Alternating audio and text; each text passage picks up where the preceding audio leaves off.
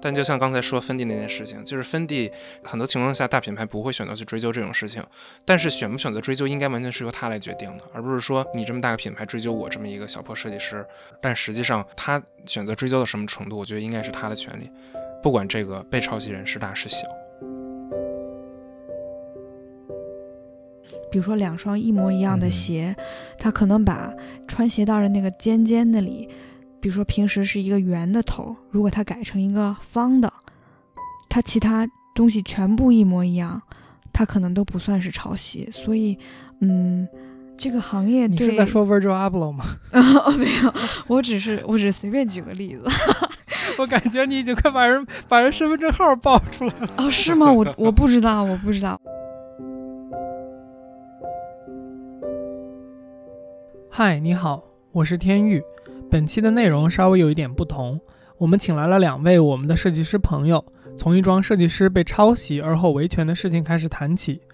而得知这件事是通过一篇公众文。设计的视觉啊，的确比较难以用单纯的语言来描述，但我会尽量从一个普通人而非设计专业的人的角度，给大家来复述一下大概的情况。但如果你想更仔细的了解细节，你可以在本期的简介中找到这篇公众文的链接，推荐你去看一下。那事情的大概梗概是这样的：一位毕业于中央圣马丁艺术与设计学院的服装设计师，发现了一件与自己毕业设计作品系列中非常相似的衣服，被国内一所高校的毕业生同样作为毕业设计作品上交。这位被抄袭的作者自称，抄袭者的作品的配色和面料的设计机理和自己的作品都非常的相似。在网上声讨后，抄袭嫌疑人私下与原作者联系，并承认了抄袭，也进行了道歉。并且保证抄袭的作品不会作为商用。事件在此一度达成了和解，但几个月后，原设计师发现抄袭者把其毕业作品系列中另外几件作品用于参加展览，便再度展开声讨。不过在这里，我作为一个非设计专业的普通人跳出来说一下，就是单纯从视觉上，他也就是抄袭者用作展览的这几件作品。只是与他承认抄袭的那件单品存在于同一毕业设计作品系列，配色呢也确实有些相似，但在整体的外形上，作为普通人还是看起来有些不小的区别。也因此，原设计师的第二次声讨也遭到了一些反对的声音。我在此声明啊，我们只是借用了这个具体的案例来讨论这个话题，希望不会冒犯到任何人。我们也在节目的正文中没有提及他们具体的名字。公众文属于开放网域的内容啊，我们也没有特意去使用私人的信息。这件事情引起了我们的兴趣，就是关于抄袭如何界定，对基于模仿的一种升级和再创作，以及设计师眼中的抄袭指控具有多少合理性，该如何评价等等，便成为了值得讨论的话题。本期我们再次邀请到了服装设计师 Michelle，以及同为圣马丁学院毕业的产品设计师 Simon。来和我们一起聊一聊，作为设计师，他们如何看待设计上的抄袭？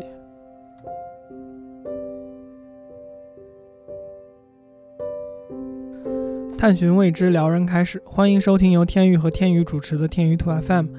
关注我们来收听每两周一次的更新。你可以在 Apple Podcast、网易音乐、荔枝 FM、喜马拉雅、Spotify、Google Podcast 以及其他泛用型播客客户端搜索“天宇兔”。拼音的天域和阿拉伯数字的二，找到并关注我们。本台的微博、Twitter 和哔哩哔哩账号现已上线，同样搜索“天域兔 FM” 关注我们，获取更多音频之外的内容。Hello，大家好，我是天域杰基 Hijack。大家好，我是天宇风之谷书屋的大白。Hello，大家好，我是 Simon 盛盛思雄。Hello，大家好，我是 Michelle 李毅妙莲。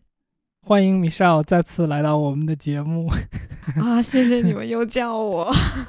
那我们今天的这个主题是聊一聊关于抄袭的这个边界的问题。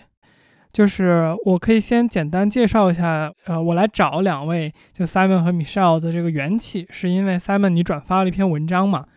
所以其实我我比较想让你们给我们，就是作为两个普通人和两个设计师来看，就是大家是怎么评判一个东西是不是抄袭的，这个大家是怎么看这种问题的呢？我觉得这个问题实际上特别好回答。我讲述一下，我当我看到那篇推文的时候，我的心路历程是什么样，你就明白了。就是当我是怎么来判别，我觉得 我心中这杆秤它有没有抄袭的呢？就是说，首先，他们在这个配色上你也能看出来是有一定雷同的，但是只凭配色上或者样式上有一定的雷同，我也不能说它就是抄袭。但是这个时候，原创的那个一开始那个设计师在这篇推文中，他展示了大量的他的。调查的过程和他设计的过程，可以说他在他他在那篇推文中很详细的展示了他设计当中每一个决策是怎么做的，包括他的布料的选择、他颜色的选择和他不管剪裁或者等他。写的特别的详细，当然这个地方是有信息不对称的，因为这是他单方发的推文，对吗？所以我们是不知道对方。如果说对方也能写出一篇推文，把他的调查过程、他的设计过程、他的设计角色都特别详细的写出来，并且我们发现他们真的是从两个不同的思路和设计理念上，最后设计出了类类似的结果。如果是这样的话，那我觉得大家会拍手叫绝，好吧？因为这种事情很少见。然后在这个时候，我们又看到那个抄袭嫌疑人，他确实对原一开始这个设计师进行道歉，并且他承认了他是有抄袭的成分在的。直到这一步呢，实际上那个一开始设计师他也没有那么的气愤，因为你不商用，你只是做一个学生作品或者怎么样，OK，我可以勉强接受。但是后来这个呃抄袭嫌疑人他又用同一个系列的作品去参加了一个秀吧，我记得是。也就是说，它是有商业用途的了。那在这个情况下，原创的那个设计师他肯定是不接受的了。就是实际上一开始原对于原创设计师来说，就算你不商用，不去申讲，我你也是抄袭行为，我也是不乐意的。只是说你愿意以后不再拿着它去说明它是你原创的东西了，所以我勉强接受你不用把它删掉或者怎样。但是在这个情况下，那个设计师又拿它去进行了商业用途，所以这个原一开始的设计师才出来进行了维权。这整个一个流程，在我的视角里看来是很完善的，就是。对方也承认抄袭了，然后我的设计流程也都展示的很清晰，那其实就没有什么好辩解的地方了。但在我的印象里，应该是说，你刚才说他拿同一个系列其他的衣服去参加了那个秀，但是那一个系列衣服明显都是跟他一开始那件衣服是同一个系列的。那如果你这件系列里面最一开始的那件衣服都是抄袭而来，那它的衍生品，我觉得也可以都叫抄袭的一部分，因为你只是把同样的型，呃，稍微变了一点形状，然后再把颜色稍微调了调。或者换了几个不同的颜色，你就说我不是抄袭的了，说不太过去。嗯，我我有一个问题啊，跟这个具体的例子没有特别直接的联系，但是就像你刚才说的过程当中，如果一个人他能展示出完整的设计的过程和思路的话，就可以基本上判断他不是抄袭的话，这里面有一个问题在于说，有一种东西大家知道叫做逆向工程。如果我先有了抄袭的结果，我再反推假定自己有这么一个过程来来这么做的话，就是你该如何判断？我想知道是这样一件事情。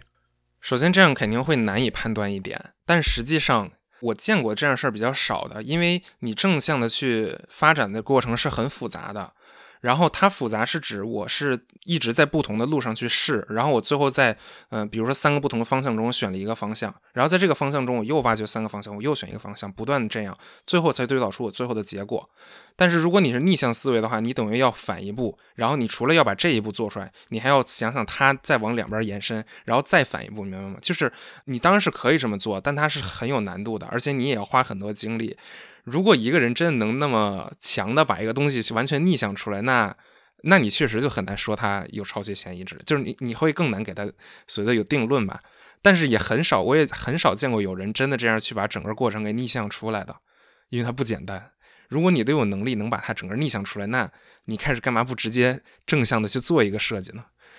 但我觉得就是这个过程吧，每一个设计师的。散发的方式也不一样，就是说，有的人可能像 Simon 刚刚说的是那种多形、多线条发展，那有的人可能是单线条发展，我可能就单线条一点。但就是我觉得，嗯，这也是一点，就是说，因为每个人的设计方法和设计过程都是不一样的，所以说，就算他逆向推出来了一个。他也完全可以说，哦，这就是我的设计方法，这是我的设计方案，这是我的设计风格。我平时做事儿就是这样的。这也是我之前提到的，说为什么有的人能这样去说。而且我其实觉得很有意思的一点就是，嗯，你觉得他把他的过程都写出来，那他就是对的。就这一点，我觉得很有意思，因为。嗯，我看到这篇文章的时候，我刚开始的感觉就是，我单纯没有看出来有什么抄袭的痕迹。就是说，我觉得抄袭的痕迹并不是很明显，除了配色上或者是一些图案上，可能就那一两件比较像，但那同一系列的其他几件我并没有觉得很像。可能因为我没有看的那么仔细吧，我并没有看他的那些，呃，思考过程啊，或者是怎么样的。但是我当时第一感觉可能就是，哦，是不是在，因为它是 knitwear，就是针织布料做出来的衣服，我就在想，它是不是在技术层面上用同样的。针织的方法织出来了类似的花纹，可能是这个人他自己发明出来的，或者说他独有一份的这种织布料的方法被用在了就是这个抄袭他这个人的身上。再往后来去看的话，我其实觉得他的那个织的方法和他说的那个抄袭他的人织的那个方法挺不一样的。就是我就可能颜色有一些像吧，但我就是觉得很明显，抄他那个人做的更丑一点，就他的挺好看的。就是要我的话，嗯，我我不太知道他为什么会觉得他抄他抄的那么严重，就是因为从他那个嗯文章的语气里面啊，感觉上都会觉得他还挺很气愤于这件事情，就是恨不得做的一模一样的。那种感觉，嗯，当然这也是因为我们只看到就是说这个设计师本人发的这篇文章，然后也可能也怪我没有看得太仔细吧。但是我会和大众的更偏向大众的这个观点去看，就是可能他走秀的那两件衣服，像你们之前说的，他好像就是和他那个系列里面的衣服不是很像，为什么他还要再说？是抄袭呢，就是可能大众上看不出来抄袭的痕迹了。我觉得这个点也是很微妙的，就是说抄袭就是说只是抄，就是视觉上的相似吗？还是说像我说的那样，是不是针织上的一个技术上的盗用，或者说类似这样的点？其实我之后也有再去思考，就是说这两条线到底是在哪？就比如说，我完全可以用另外一个颜色，但是我的织布方法和你的这个全世界独一份的织布方法是一样的，这个还算是抄袭吗？因为我觉得设计它都是有一些设计元素的，就最基本的就是颜色，对吧？廓形，可能在一些就设计，不光是服装设计，我觉得在很多设计领域都是通用的，排版等等等等，就是。一些设计元素是完全，它就有点像，就是所有人都可以用彩色铅笔或者说水彩去画这一幅画一样，它都是通用的。那在这个通用的，就像刚刚大白说的那种，变成了公众知识之后，就拿这个东西再去变成自己的东西的时候，我感觉这条线啊比例是很难把握的。他设计师本人如果他强烈的觉得。他被抄袭了，那我觉得肯定是有他的原因的。但是如果说这个人他一开始不承认他抄袭，然后他也把自己的一套理论拿出来了，我觉得相信这个所谓的抄袭的这个人也是有可能的。但这件事情的问题就在于，这个人他承认他借鉴他抄袭，他都道歉了。嗯。所以这个他的问题比较微妙，但如果说他一开始不承认，然后他举出了很多例子说，你看我们细节上的差距还差别还是很大的，那我觉得相信这个人没有抄袭的人肯定也很多。对，但我觉得这件事是这样，首先就是我刚才又回去仔细翻了一下这篇推文啊，首先他没有就是大量的展述他的设计过程。呃，但是我觉得他展示出第一件就是有一件蓝红黑条纹，和他原本的这件衣服，它这个确实相似度是有的，对吗？就是包括我觉得一般人看着也会觉得有，嗯，我觉得他第一件是有的，但是我觉得对这个微妙的点就在于说，他拿去用来商业用的这两件，其实我确实看不大出来 相似的点。就是可能在同一色系里面，他用了同一就是相同的两个颜色吧。但是，嗯，他所谓这个抄袭就要涉及到 context，就是说要有人知道说他这两件衣服之前是存在于一个被抄袭的系列里面，它才能形成一个对抄袭。对，但是这是我我其实就是支持他这一点，就是在于如果你一个系列第一件衣服是抄我的来的，尤其我们看他聊天记录里说的是，他等于开始用了这个原本圣马丁设计师的元素，对吧？他是看了在微博上找到这个圣马丁设计师的图，然后依着他做了这个这个系列的这件衣服。然后它这一整个系列又是有一定的，就是能看出来是同一个系列的这个风格，对吧？那在这个情况下，等于你抄了我一件作品，做了系列的一部一一件衣服，然后再根据这个作品去做了这剩下的系列，那难道这个系列就不是在抄袭我的东西了吗？哎，那我正好这儿想问一下啊，因为你像很多人会告诉你，就是设计或者说创新是一个。发展性的东西，比如说，我先我今天看到了可口可乐的罐儿的设计，然后我被它所启发，就 inspired 嘛，就是大家经常会讨论，就是我到底是抄袭，或者说做另一个什么什么东西。我举一个例子，就是比如说，我们看到有这种纪梵希，他把狗头印在这个衣服上，然后那比如说另外一个人他去呃找一个马头印在衣服上面，这个可能会被人说成就是相似或者叫模仿。但是如果比如说我今天看到了这个狗头，我先做了一个马头，然后我又因为这个东西被激发做了一个升级款的一个什么东西，那难道那个升级款也叫做借鉴，或者说也叫做相似吗？我我我觉得就是这个，难道不就是设计该有的那个向前推进的一个过程吗？我觉得不是的。如果说它整个系列把很明显抄袭的、有抄袭嫌疑那件衣服拿掉，然后它。做了其他的放出来，那没问题，因为我们也没法说它有什么很特别明显的抄袭元素，它可以说是借鉴了前辈，像你这样设计在发展，但是偏偏他把那件很明显有抄袭嫌疑的衣服放了进去，那这样的话，在我的意意识里，我会把整个系列都定义一个抄袭的系列。因为你整个这个系列都是通过这件衣服，然后再发掘出来的，然后你偏偏又把那件抄袭的衣服放了进去，他就给你打上一个标签，就是，当然这个可能就比较个人了，我会把它打上一个这套系列都是抄袭的系列，然后某种角度上讲，你在这个时间段你也是抄袭者，当然在未来你可能你可以继续就是你做出你自己很好看的设计等等，我也不会说把这个偏见一直带下去，但是在这个系列下，你确实是抄袭了，而且你也确实把抄袭的作品放了出来，嗯。嗯，这可能就要讨论到，就是说抄袭的本质是什么？如果说他那一件衣服抄了的话，那他本质上是抄了他这个系列的概念吗？我就会在想，因为如果说他抄的是样式，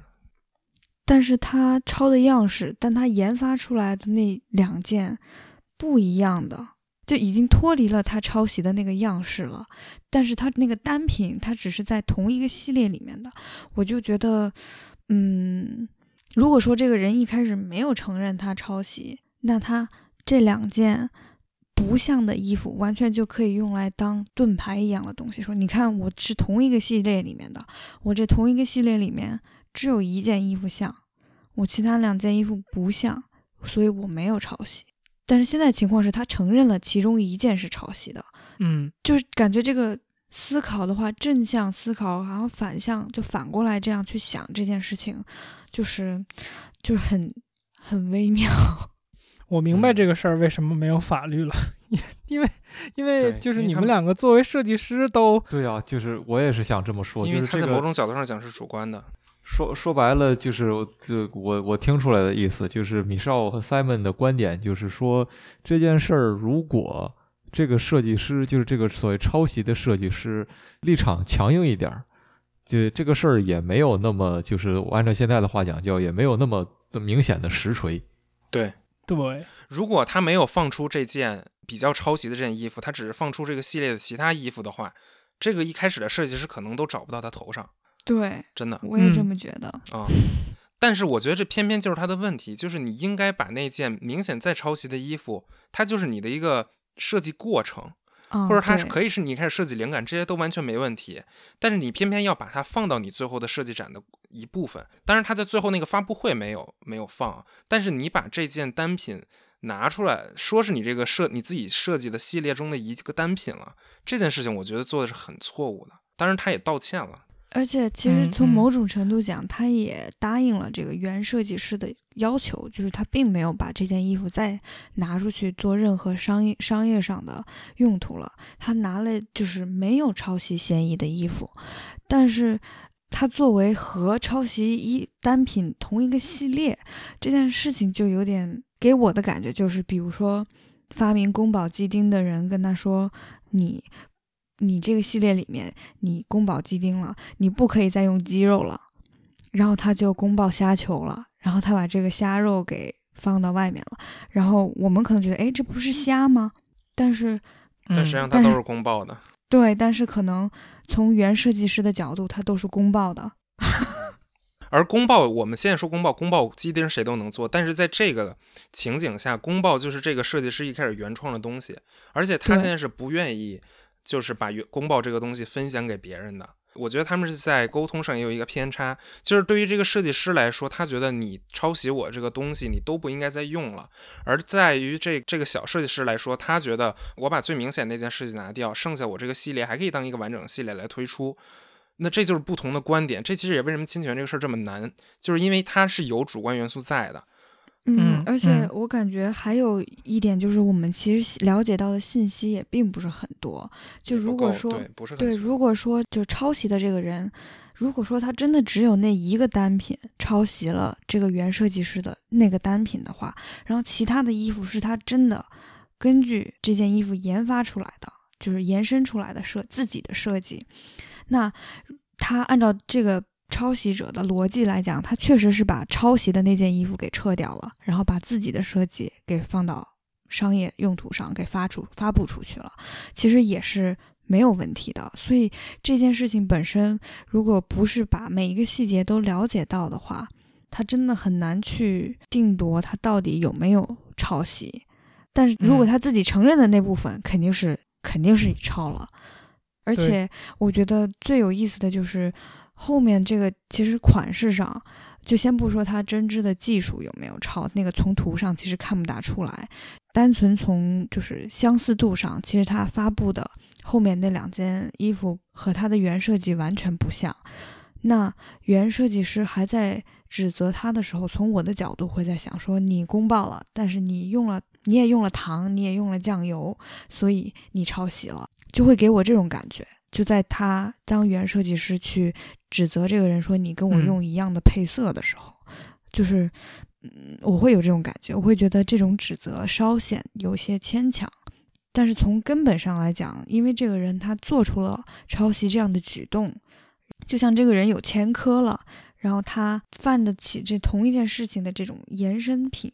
从道德上来讲，就是从一个正确的价值观来讲，它确实不应该再去发出去了。实际上，如果一开始那个抄袭者没有把这件还在设计过程当中的单品放出来，而只放他其他的话，就没有这些问题。所以，设计师们一定要小心。我觉得，就是你不要做让人会引起误解的事情。就算比如说你作业让你交五件衣服，你只有四件，你就把抄袭别人东西放上去了。那这个事情你要有自己的道德感，对吧？就是这个事情就是不能做的事情，就是不能做。而且我觉得这个道德上面的这个问题，其实不光是就是从作品抄袭上吧，我觉得这个从别的别的事情这样讲，就说做人也是要 这样的嘛。就比如说你谈恋爱，然后你出轨，其实是道德上面的问题。你不能控制自己，这个在设计上也是一样的。就是说，你作为一个设计师，你的道德底线是不允许你去做这样的事情，所以你不会去做。我觉得是同样道理的，这是很重要的。而且 聊着聊着聊到做人了，可还行？因为它真的是一个很道德的问问题。是。而且，其实从那个那篇文章的聊天记录里面可以看到，就是这个抄袭者他其实对设计的态度和原原设计师的态度是完全不一样的。就是原设计师对他的职业是抱有一种执念和热爱，还有那种就是坚持吧。但是这个被抄袭的人抄袭他的理由就是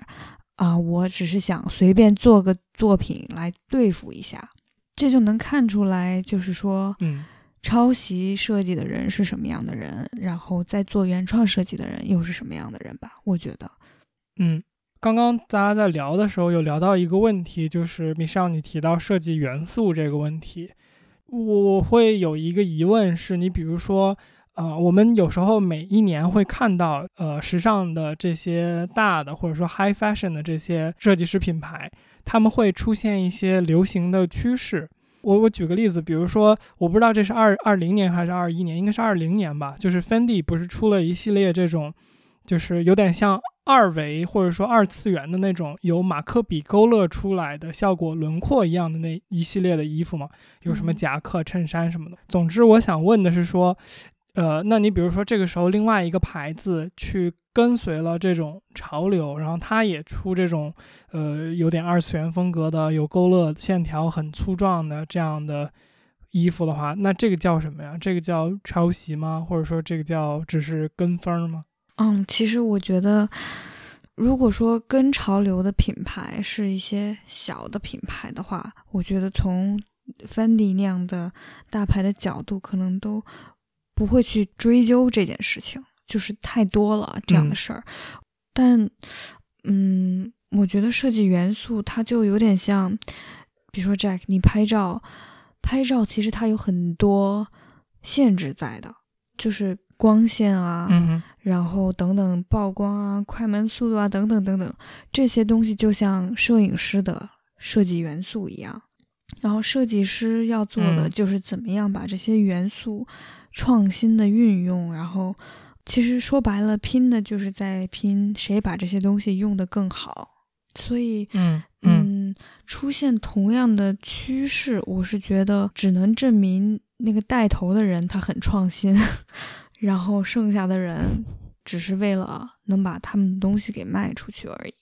尤其是讨论到就上升到不是个人以后啊，就是。把商业啊这方面的东西带进来了之后，它牵扯到的就不只是设计上的抄袭了，就是它抄袭的原因就不只是在道德层面上的了，它可能有商业因素上。然后一牵扯到商业因素呢，聊到的东西可能就更多了。嗯嗯，啊，我就随便提一下吧，就比如说，如果上升到商业的话，就像我之前。聊到过，就是 cultural appropriation，就是文化挪用嘛，就是有的人为了商业的原因去借用，嗯，就可能就像是抄袭文化里面的一些元素、设计元素来去商用，嗯，这样的抄袭也存在，然后也存在政治上面的一些就是因素，就比如说前一阵子。嗯，黑命贵的这件事情发生了之后，一部分黑人设计师的产业崛起，嗯，等等等等，就这一方面的因素其实还是很多的。嗯，我我同意。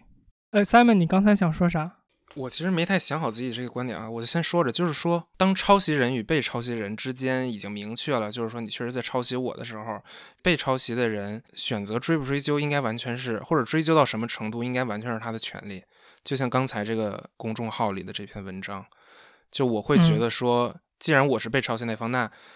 我是有权利去来决定接下来这个事情怎么做的。至少从道德上来讲，当然法律上来讲可能没有什么绝对的那些限制。但就像刚才说芬迪那件事情，就是芬迪很多情况下大品牌不会选择去追究这种事情，但是选不选择追究，应该完全是由他来决定的，而不是说你这么大个品牌追究我这么一个小破设计师或者学生设计师，就是很怎么样。呃，很丢份儿，但实际上他选择追究到什么程度，我觉得应该是他的权利，不管这个被抄袭人是大是小，我觉得这个还是还挺重要的。视觉艺术上，不像科技啊，或者是说呃论文啊，它有同样的词或者句子，或者说完全一样的技术上面，就是它是硬的、死的设计啊，视觉设计这方面它。难就难在不好定夺那个标准，就是比如说抄袭是百分之多少的抄袭，而且我记得我看过，嗯，一篇文章还是哪里看到过，就说在设计领域当中百分之多少的不一样就可以不算是抄袭，然后这个百分比换到设计上来，它可能就是一个很微量的东西，比如说两双一模一样的鞋，它可能把穿鞋带的那个尖尖那里。比如说，平时是一个圆的头，如果它改成一个方的，它其他东西全部一模一样，它可能都不算是抄袭。所以，嗯，这个行业你是在说 Virgil Abloh 吗？哦，没有，我只是我只是随便举个例子。但是，我感觉你已经快把人把人身份证号报出来了。哦，是吗？我我不知道，我不知道，因为我。因为因为 Virgil 很经典的就是这个百分之三理论嘛，就是他说就是设计改百分之三就是一个新东西，然后你又说这个百分比，然后、啊，对，就是又说百分比鞋，我。哦，我们嗯。其实我没有很关注鞋子啦，我其实不不关注鞋子，但是我就随便举个例子，你看我随便举例子都能举出一个人，所以我就是觉得，嗯、我觉得可能更代表就是说，只是时尚行业吧，我觉得可能对设计师的保护本身就并没有那么好，嗯。但就比如说国内，他们说剧本的抄袭啊、等等，就是这方面，就是国内已经开始有意识了。然后包括我不知道你们还记不记得，可能在初中的时候，就听歌啊什么的，还可以到处下盗版的那音源，而是在那种嗯。到高中的时候，你才发现哦，很多听音乐的平台也已经开始就是有很强的版权意识了。版权意识。对，我是觉得这个东西是慢慢的在普及的，但是我只是觉得，目前为止可能时尚行业做的是比较差的这么一个行业，相对其他的艺术领域的话，我想问一下 Michelle，那个，因为刚才我们又谈到元素，又谈到各种其他的东西，然后甚至我们又指名道姓的说到了 Virgil，然后我记得前两天我们在群里边聊的时候有说到，就是 Virgil 和 Water 的那个事儿，就 LV 新的一季的衣服上面有呃缝一些玩偶吧，就娃娃。然后他和 Walter 的那个呃都不能说是历史系列了吧，他就那个就是 Walter 就另外一个比利时的设计师很很有代表性的一个个人风格的一些东西，很类似。你那天给我的感觉观点是，你觉得这个是赤裸裸的抄袭是吧？啊，我是啊，首先这也不排除我个人对现在 LV 设计师就是带有一些偏见嘛，就是我本身就不喜欢他的作品，所以我 所以我的发言是 heavily bias，就是是非常嗯有偏见的。但是这个案例我觉得有意思的就是，他抄袭的这个设计师并不是一个小设计师。嗯就是他可能不被大众普遍的知道，像 LV 那样，就是可能所有人都知道，但他自己本身嗯在行业内也是非常有名，然后非常厉害的这么一个设计师，所以嗯已经不是一个大牌去欺负小众设计师这样的一件事情了，是一个大牌就明目张胆的把另外一个设计师的，我认为是嗯具有代表性的设计。结晶吧，就是那种感觉吧，嗯稍微变了个法子一样就用上来了，就是他脸皮真厚啊，我就是觉得，，OK。但就是你看，还是在你的表述里边，也是这个事情似乎没有那么的可以下盖棺定论，对不对？嗯，我觉得这要看人，就是呃，你知道那个 ins 上面有一个 account，就有个账号叫 Diet Prada，Prada，嗯，但是这个账号它很有意思，就是它从来好像从来没有报过一个大牌去抄小众设计师的新闻，嗯，那他报的都是他报的都是快消品牌抄独立设计师，嗯，或者说另外一个大牌抄另外一个大牌。嗯嗯就比如说 Walter 这件事情，其实我去这个就背抄这个设计师的主页去看，就是很多人都在帮忙，就是去 at 这个 Diet Prada，但是他并没有报这件事情、嗯嗯啊。比如说之前前一阵子，就是很明显，好像还是 Virgil，好像还是他抄袭了纽约一个独立设计师比较小的裙子，一模一样，就基本上是一样的裙子。嗯嗯，就是挺明显的，就是一模一样。但是呢，他就是不承认，然后怎么样，在这个独立设计师的这个品牌底下 at Diet Prada，他都不会去报。所以我觉得这里还牵扯到就是媒体在维权这件事情上的作用吧。就是现在可能很多人觉嗯得这件事情我爆出来发出来，就是公众的声音会帮我维权。嗯哼，就是抄袭变得很容易，但是好像就是维权这件事情其实也变得很容易，所以这就是为什么抄袭这件事情更难定夺的一个原因吧。谁都可以说他抄了，能明白这个意思吗？嗯，就是罗生门嘛，你说一套，我说一套，然后就是你像 Walter 这件事情。我的第一反应也是，我靠，这个确实是有点明显的抄。但是我看了 Virgil 那边给出的一个解释，就是他简单的讲了自己的 process，就是像你说的，他这个想法是怎么来的。然后我又觉得，你也不能说他用了玩偶就一定是抄，因为我我 sorry，我想不起来那个牌子的名字了。有一个牌子也是浑身绑玩偶的一个，那个叫什么来着？我也突然忘了，那个设计师是那个 Jeremy Jeremy Scott，好像是。对，但总之我的点就在于，我又觉得说这事儿不好说，就是，就这就是一个元素问题嘛。就像我们说，就如果说把玩偶这件事情当成一个元素的话，那确实是不好说。哎，真的不好说。我觉得我们我们聊了一个多小时，聊了个寂寞。聊完的结果是聊了一个小时，不好说结果的。对对对，我们聊了一个小时都不好说。就那我我我我稍微再说一个更不好说的事儿吧。够。我我不知道你们知不知道，哲学有一个理论叫做猴子与打字机的这么一个思维实验啊，其实也挺挺这个经典的了，就是说。你把一个猴子给它无限的时间关在一个房间里，然后给它一个打字机，总有一天总能写出本圣经来。他也能写出一个莎士比亚。对，所以就是这件事儿本身，也就说明，就如果我们这个东西做的够多了，时代发展够久了，呃，是不是这个抄袭这件事情也变得就是更加难以界定？嗯，我觉得是这样的。但它同时也说明了，两个人写出完全一样的东西。不代表一个猴子就是个莎士比亚。他们俩虽然写出了结果上是一模一样，但他们俩的过程和他们俩的背后的理念概念都是完全不同的。而作为设计来设计师来说，我会欣赏的不光是最后他的这个产品，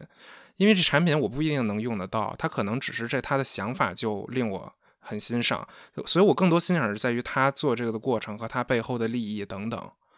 而有时候你只是最后的一个好看的样子，或者一个怎么样的东西，它不一定是最能吸引到我的。但这反而也是在商业上不同的，就是在商业上，我们就是靠最后的一张海报图去吸引人的。然后有的东西好东西可它就是靠好看的就可以卖得很好。在学校的时候，我们会说，呃，学校就像象牙塔，对吧？就是大家都是。懂设计的，大家都是设计师，所以我们沟通的时候，我们甚至会就是这个，哪怕只是理概念上有些重合，我们都会尽量去避开。其实我想就是说，当然有一天啊，按这个理论上讲，东西都是会有同样的东西会重复的出现，但实际上在讲，比如说在圣马丁的话，同一个完全一样的题目，在一个单元里会分给二十多个甚至四十个设计师，但我们确实能够做到。就是大家的设计都是不一样的，就题目都完全一样，大家也都在伦敦，大家都是一个年级的学生，但我们都能提出不同的设计观点来，就说明这个东西其实它是能有很多极多的可能性的。然后如果说两个在世界上不同地方的人，他们的生长背景都不同，他们的文化背景也不同，他们还是从不同的地方得到的观点，然后他们最后居然能做出一个长得极其相似的设计，那这个真的很奇迹，好吧？他们俩真的该认识一下，所以这个东西真的很很稀少，很极端。所以当他真的发现的时候，他们也不能赖别人说他们有抄袭那种感觉。嗯嗯，因为因为他真的不太可能。尤其说我们，比如说在服装上，我们布料在不断的发展前进，对吧？然后设计产品上，我们的技术也都不断的在前进。然后你们俩还非偏偏都用了同样的技术去干同一件事儿，太巧了，实在太巧了。但是到现实当中，如果你是想要去做商业化的东西，对吧？你只要能卖得好，谁管你概念好不好？对吧？你的东西这个块用的红色不好看，我把它改成蓝色，我就卖得好了，那也是我厉害。对，如果是商业的话，就是一个纯成本问题。我记得我们没错，很早之前聊类似的别的方向的话题也说过，就是你像比如说互联网大厂，像 Facebook 呀，像腾讯啊，他们。去做一个开发一个新功能或者一个新的软件的时候，它有两个选择，就是它可以去收购一个在做这个赛道的小的公司，它也可以直接抄一个。那对于他来说，他其实就是看哪个划算，哪个省钱。对，而且从绝大多数下，尤其在互联网公司这个场景下，抄一定是更省钱的，因为别人已经做过的东西，大家技术实际上没有差那么多的，你能做出来，我也能做出来。嗯包括说，呃，你在中国占领了一个市场，然后或者那我没关系啊，我把这个东西做出来，我去，对吧？我去另外一个国家没被你占领市场的，我赶紧去那儿先占着，我就能赚到钱，然后我开发成本也不高。嗯，这不就是孙正义的 “copy to China” 吗？这件事上，我们说到抄袭，最后我觉得我是更愿意从设计的师的角度上去谈，就是不是商业，也不是说他怎么不维权，而是说，刚才我们大部分时间是在说服装或者再说时尚界，就是外形还是嗯决定了很大一部分的，人们会因为一个东西好不好看而去买它的一个产业吧。现在，嗯但是在在一个产品来说，尤其如果往后推往前推个十年、十五年，就是还有很多这种手工品，或者说很多有用的东西，而不是所有东西都是被电子化的时候，呃，一个东西它不光是好不好看，它好不好用也是很重要的。或者说最重要的应该是它好不好用。在当代情况下的话，很多人比如说这种服务设计或者系统设计这种东西，其实抄不抄袭，从某种场上是挺好定义的。就是如果我做了一个设计理念，然后我的设计理念的出发点，然后你你和我设计的出发点，你和我的构思，你和我服务的对象，你和我所有东西都一样。就是所有理念上的每一个环节都一样，然后就只有最后你跟我用的色儿不一样，或者说你跟我做出来的东西略有不同，但是他们俩都是个吹风机。那这种时候，我觉得说你抄袭是是相对简单的，因为它不光是一个外观元素上的借鉴，它是整个这个背后理念上的雷同。就像刚才米少说的，无论是产品还是服装，当我们在设计外观的时候，它基本就是对元素的呃，这个叫什么？就运用吧。运用对元素的运用，但是在它背后的理念上，不会说你我也从天气中想到了 A B C 灵感，你也想到 A B C 灵感，我们俩正好以同样的方式排列组合在一起了，这种东西不太可能存在的。所以在在产品方面，就会比服装我觉得要稍微容易一点，因为最后人们不光看它好不好看，还要看它背后的理念是什么样的。而且我觉得产品上面还有一个就是很硬的标准，就是如果说它牵扯到一些技术上的问题的话，你把两个东西放在一起，就是说哪个是更好用的，或者说哪个是更能解决这个产品的目的的，就是那个嗯 function，嗯技术上、功能上，首先我觉得就原创肯定是他们有自己原创的一套技术的，但你抄袭的人，如果说你没有把那份技术还原的话，你没办法就说抄到这个东西的精髓，所以你更能好判断说哪个东西是就是抄袭的。但如果说抄袭的这个人比原创的技术做的还好，那就很微妙了。那他就不叫抄袭了。但是这不就是大厂的现状吗？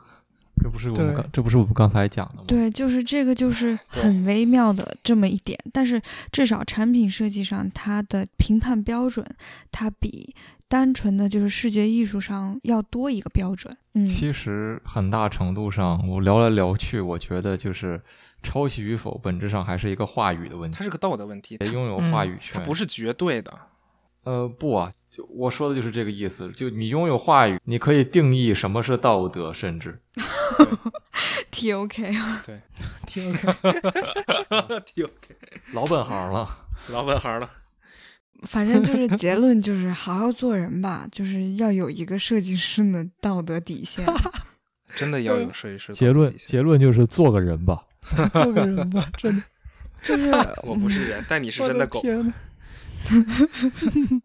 但我觉得还有一点，就是像我们最开始聊到的，就是说商业和设计师的合作，我觉得这也是商人的道德